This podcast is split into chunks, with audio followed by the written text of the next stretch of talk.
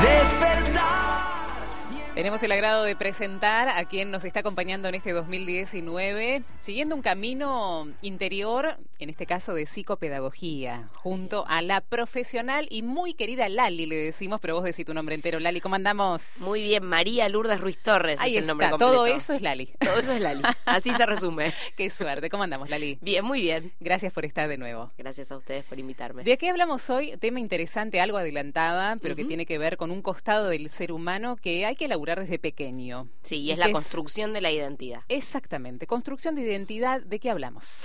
Hablamos de tarea del adolescente para Erickson, que es uno de los que más estudió la construcción de la identidad, él habla de que entre los 12 y los 18 años la tarea fundamental del ser humano es esa construcción de la identidad, que obviamente se construye a partir de elementos internos y también a partir de elementos externos. En el adentro y en el afuera. Exactamente, y en el afuera principalmente porque la construcción de la identidad tiene que ver con una relación social.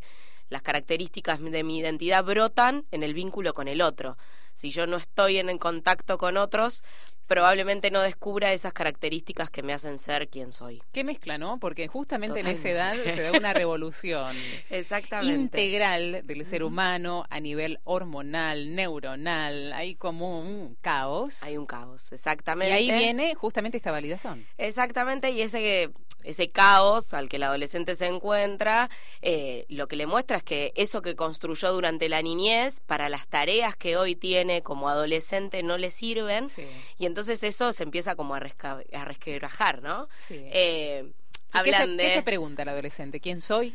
quién soy, quién quiero ser, mm. eh, cómo es que me tengo que relacionar con el otro, qué es lo que mm. está bien y lo que está mal en ese vínculo. Esas son algunas de las preguntas. Y obviamente, si bien uno entiende la identidad como algo estable, también es real que se va, eh, que es parte de un proceso y que uno también va descubriendo cuestiones de su identidad a medida que se enfrenta a diferentes situaciones en la vida. Entonces quizás el adolescente, si bien la construye, nosotros estamos permanentemente revalidando nuestra identidad a partir de lo que vivimos. Totalmente. ¿Es que lo de la infancia no nos sirve o en definitiva se transforma? ¿Cómo yo Creo que, yo creo que, y los autores lo que plantean es que se transforma, hay cosas de esa identidad del niño que ya no nos sirven, pero porque no somos ya ese niño, ¿no? Y porque entonces las situaciones a las que nos enfrentamos son distintas en nuestro rol de alumno, en nuestro rol de hijo, en nuestro rol como eh, ser social. Entonces, eso de niño, como no lo vivíamos, quizás ya no nos alcanza, no sé si no nos sirve, quizás es esa la palabra, no nos mm. alcanza. Tiene que ver con un camino de madurez ahí, ¿no? Sí. Despacito. Sí, sí, y con y con obviamente que lo que se le pide al niño y lo que se mm. espera del niño no es lo mismo que lo que se espera del adolescente. Se entiende. ¿Cómo hacemos este proceso interior, primeramente? ¿Qué tenemos que tener en cuenta? Bien, en el adentro se dan dos procesos, el autoestima y el autoconocimiento. ¿no? El autoconocimiento como esta posibilidad de saber quién somos. Mm.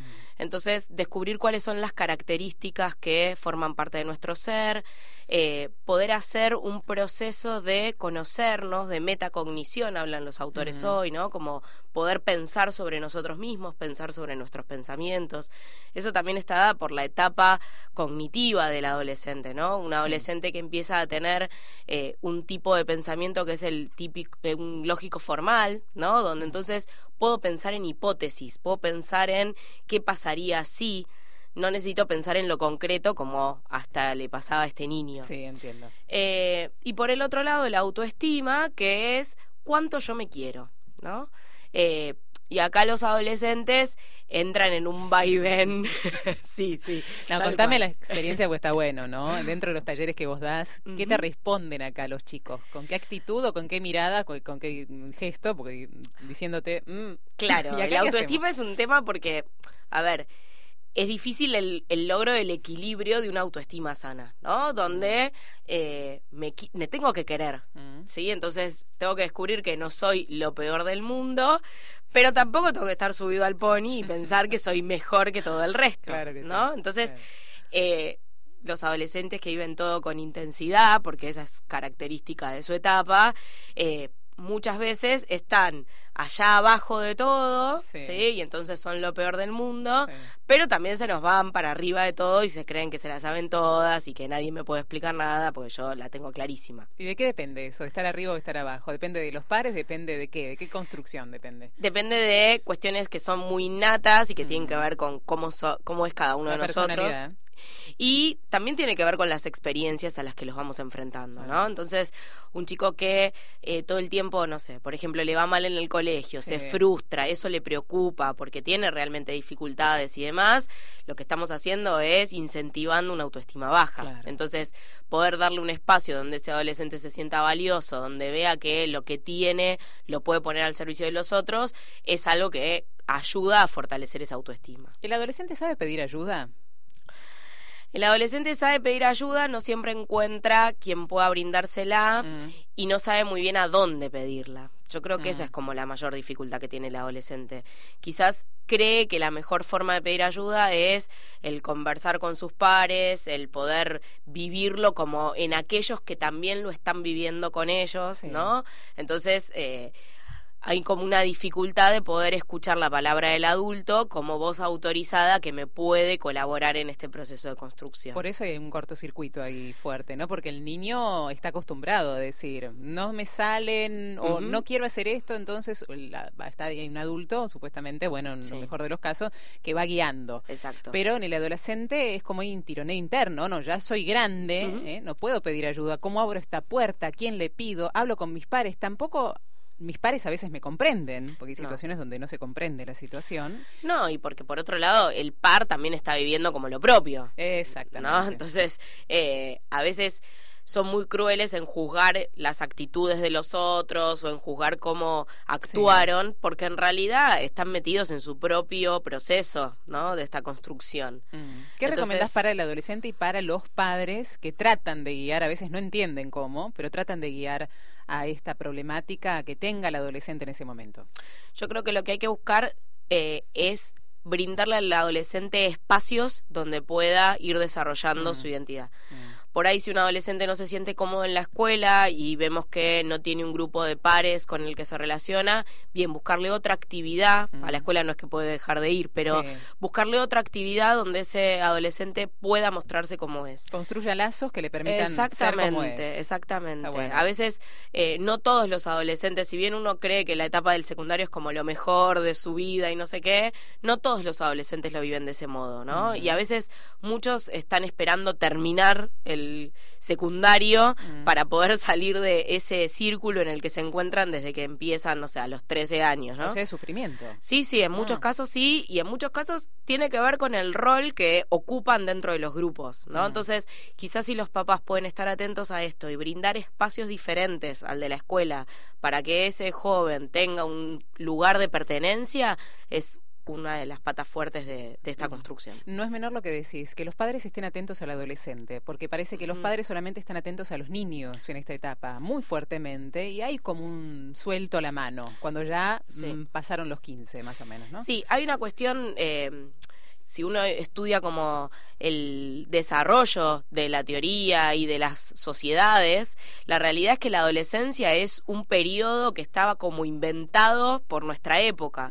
Eh, en, las, en las civilizaciones antiguas el niño dejaba de ser niño para comenzar a ser adulto a partir de un rito y listo. Eh, hoy hay como los autores hablan de una moratoria social, donde es un tiempo que al adolescente se le permite tomarse para construir esta identidad necesita de los adultos para estar atentos a este proceso. tutoriales. Vamos nosotros a la música, Lali. ¿Te parece? ¿Escuchamos algo lindo? Dale. Ahí venimos.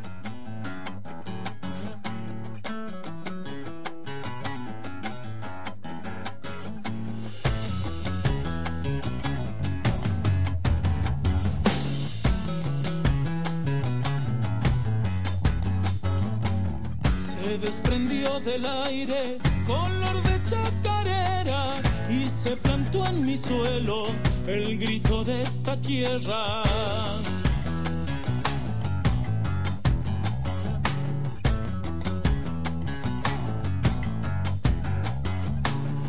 Aquí mi pueblo tiene en su naturaleza la identidad del canto envuelta en sus leyendas.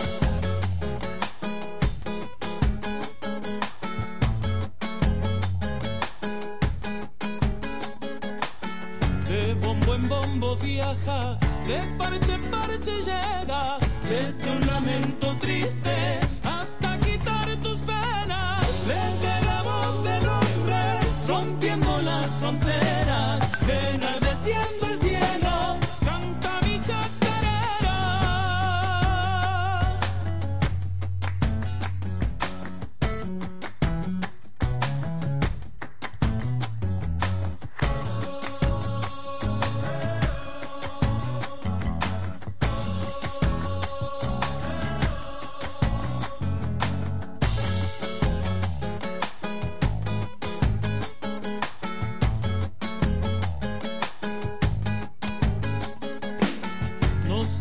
tiene el fruto bendito de esta siembra, porque me da cantores como da flor la tierra.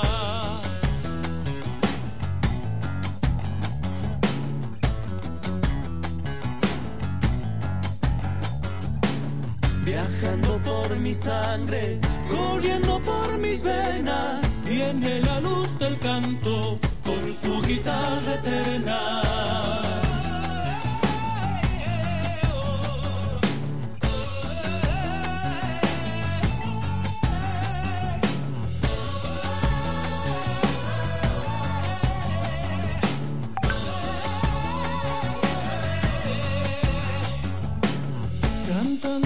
Solamente, yo he de morir cantando y así la luz de mi alma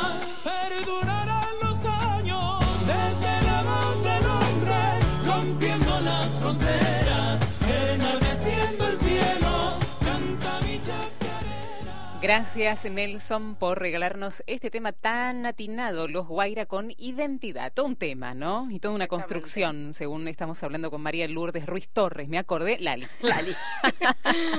Todo un tema, ¿no? Esta construcción de la identidad. Nos hablabas que desde el adentro, la autoestima y el autoconocimiento. Y desde la fuera Exactamente. otras cosas que después desarrollamos. Pero en esta segunda pata, que es el autoconocimiento. ¿hay herramientas que los adolescentes ya traen o también esto también es educación para con el adolescente? Mira, esta es la forma de que vos puedas conocerte a vos mismo. ¿Es implícito o es educado esto? ¿Cómo es? Hay algo de educado que tiene que ver con darle al adolescente las palabras para definirse. A ver. Eh, lo que tenemos es, en época de eh, multimedia y demás, dificultades para que los adolescentes encuentren las palabras que los caractericen. Mm. Entonces hay una eh, pata de brindarle una amplitud de vocabulario para que ellos encuentren aquellas palabras que hablen de sí mismo, que es parte de la educación. Bien, ¿y de qué manera lo hacemos? Bueno, ¿Cómo bueno, es? ¿cuáles son las palabras, por eh, ejemplo? No, a ver, son al- algunas son muy sencillas, ¿no? Pero tiene que ver con cualidades, por ejemplo, ¿no? Darle a- un abanico de cualidades y las definiciones de esas cualidades y cuáles son las eh, actitudes en donde esas cualidades se ven, como para que ellos puedan identificar si eso aparece en ellos mismos o no. Nosotros el- la semana pasada estuvimos de retiro con los jóvenes de tercer año del colegio, donde el retiro tiene como eh, tema central la identidad. Y hay un inventario de características que les damos, donde ellos tienen que poder poner si eso lo ven mucho, poquito o nada en sus Mm. propias vidas. Bueno. Eh, se labura con los estereotipos, ¿no? Entonces, bueno, eh, el, el hombre melón como el pesado, el que siempre hace chistes, ¿no? Entonces, bueno, El hombre melón. el bueno. hombre melón es buenísimo.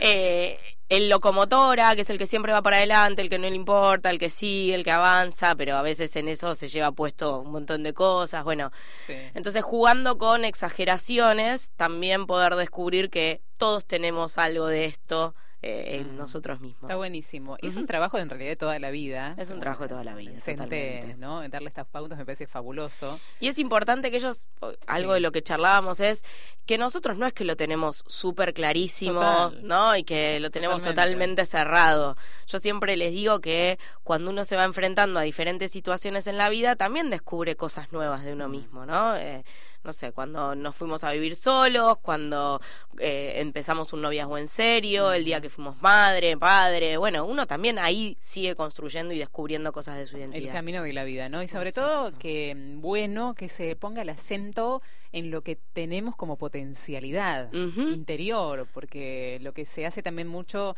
en este tiempo de la adolescencia es ver lo que me falta. Sí, darse con un palo de aquellos que, son malos, ¿no? Entonces, mm.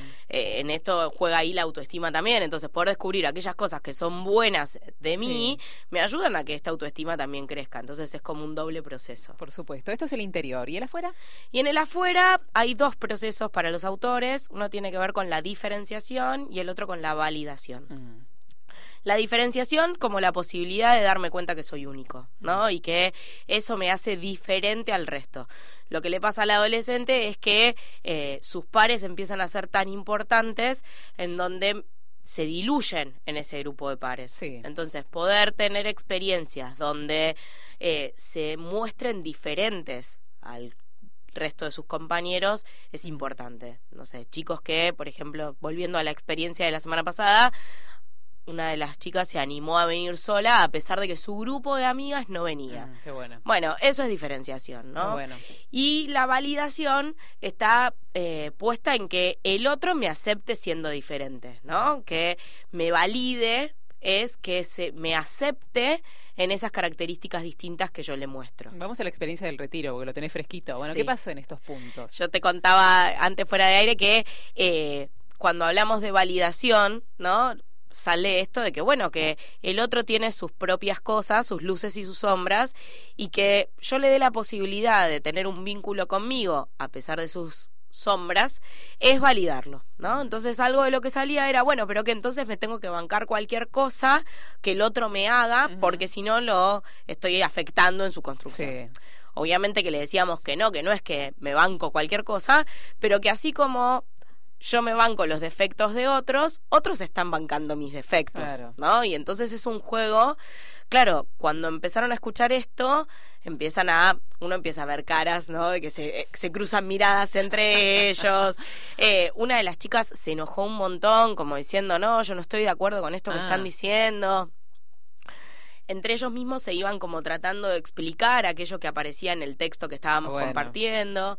Pero bueno, aparecía esta idea de que, bueno, que si el otro me molesta, que si algo del otro no me gusta, bueno, yo me tengo que ir de ahí. ¿no? Entonces, eh, hay como una idea de lo descartable, ¿no? De que el otro ya no me, ya no me sirve y entonces Voy dejo lado, lo dejo de lado. Dejo de ser su amigo, lo dejo de lado. Porque en realidad la invitación cuál es, cuando pasa esta circunstancia. A charlarlo, a, poder dialogar, a poder conversar. Eso no quiere decir porque en este también camino de la adolescencia, muchas de las amistades que ellos construyeron durante la niñez ya no sirven. Claro. Eh, porque ya no representan los intereses que tienen ahora como adolescentes, porque sus vínculos cambian y en eso también cambian sus amistades pero siempre y cuando haya un diálogo, ¿no? Que medie en esa situación.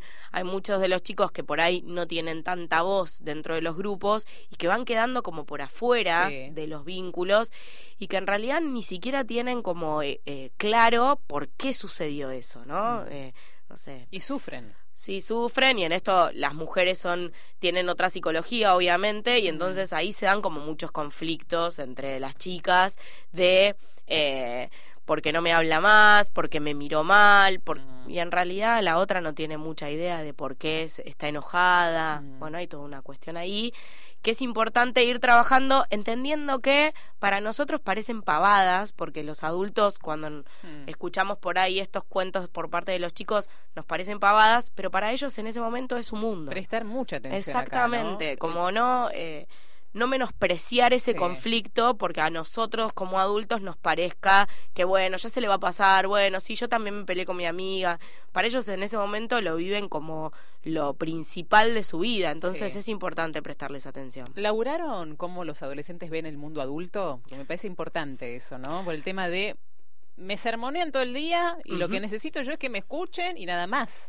Sí, y también lo que muchas veces encuentran los adolescentes es adultos que también son adolescentes. Entonces hay una mirada crítica, ¿no? Al mundo adulto, eh, porque ellos también, en definitiva, cuando cuando hacíamos como la compartida entre los adultos que estábamos acompañando al retiro, algo de lo que decíamos es eh, hasta qué punto ellos tienen experiencia de que alguien haya sido incondicional para con ellos, ¿no?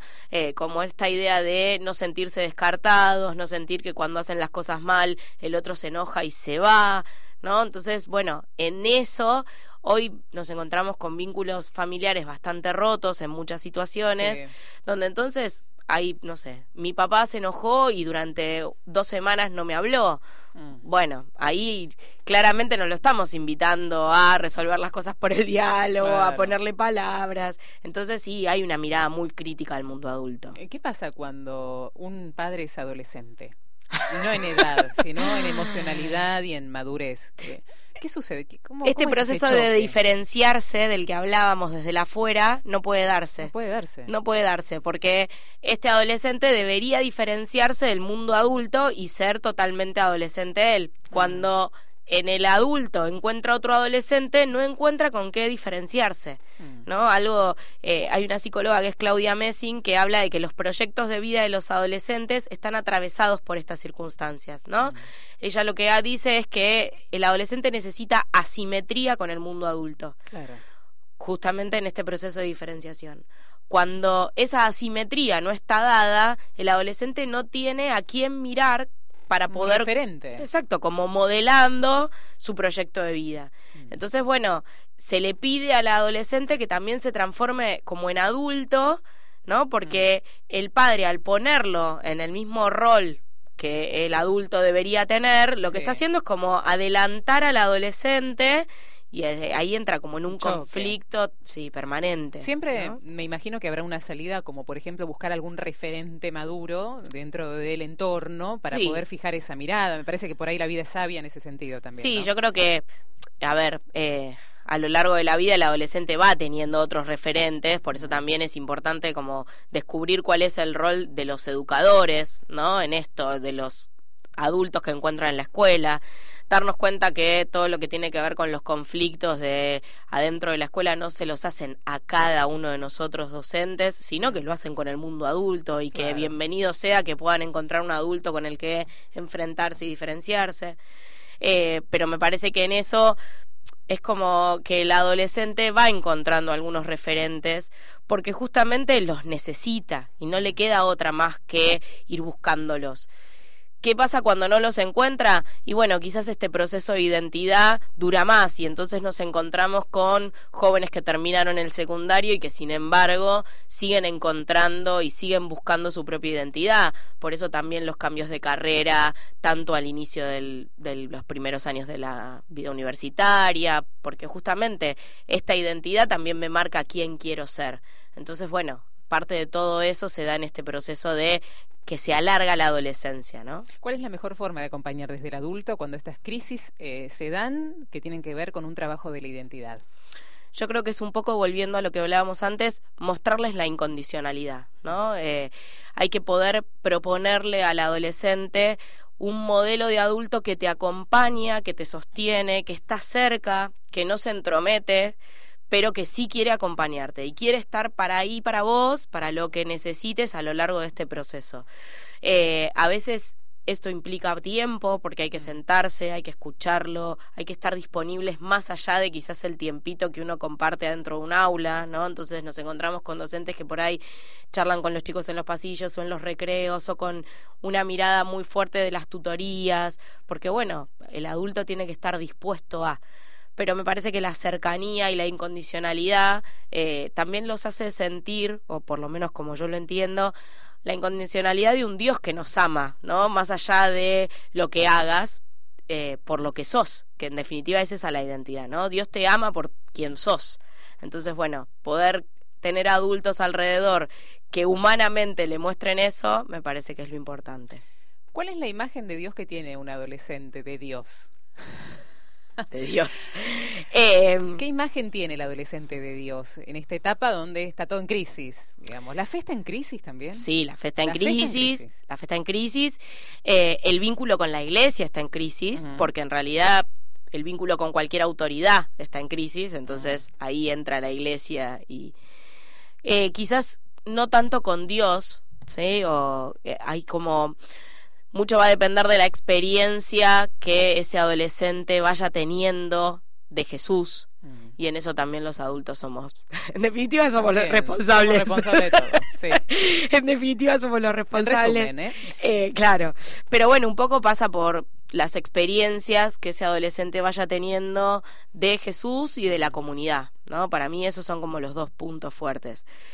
Está enfrentado con la autoridad y en eso también se enfrenta a, a Dios y a la iglesia, pero va es muy personal. Me parece que la imagen que los adolescentes tienen de Dios es muy personal. Sí, por eso viste que hay madres. No me va a la iglesia ya el nene. No me va a la iglesia. No me va a la iglesia el nene, no participa más de los grupos. Y por ahí hay que dejarlo un tiempo. Sí, eso es lo que te iba a decir. el eh, consejo es. Exactamente, hay que dejarlo. y, es también la inteligencia de los que acompañamos procesos de fe de los adolescentes, el poder brindar un espacio donde se sientan cómodos, más allá de que en ese momento puntual no hagan una profesión de fe, ¿no? Eh, a veces muchos vienen a las parroquias o vienen a los grupos y demás buscando un espacio, como decíamos antes, de pertenencia, mm. buscando amigos, buscando un lugar de contención. Me parece que eso es muy importante, más allá de que en ese momento no puedan hacer una profesión de fe saber que Jesús a veces lo llama desde ese lugar también, ¿no? Hermoso. Vamos a una última pausa, Lali. Ya venimos en este Vive en la Ciudad.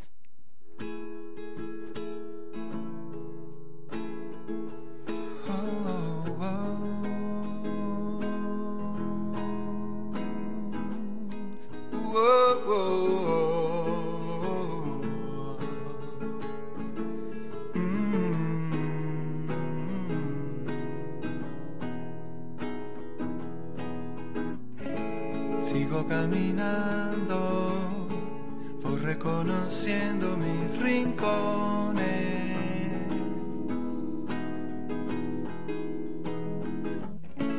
Busco tu reflejo, supe ser tu espejo y hoy ni sé que soy.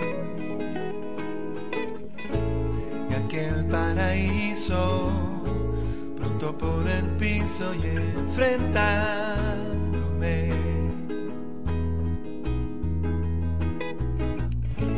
raspa la memoria, gestos de miseria que sí.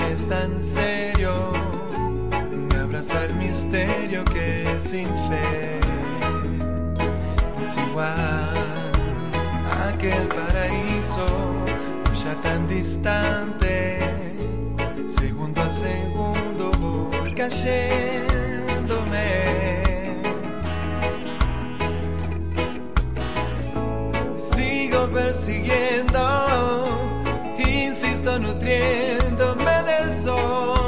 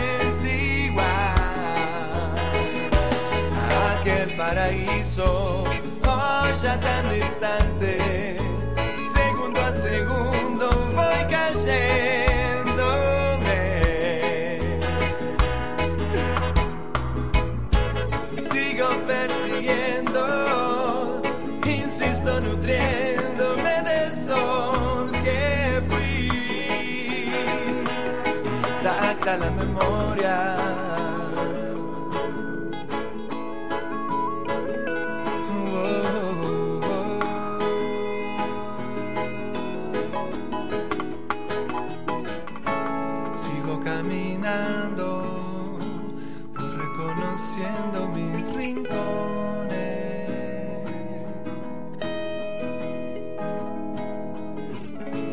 Busco tu reflejo, supe ser tu espejo, yo ni sé que soy.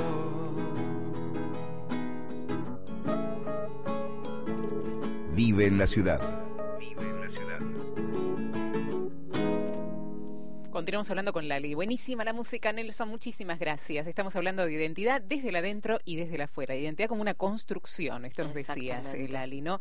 ¿Qué hay en relación a la identidad? La construcción que se hace a partir de diferentes redes que el adolescente teje, ya sea tecnológica o ya sea las redes humanas que puede entablar en esta edad, en esta etapa.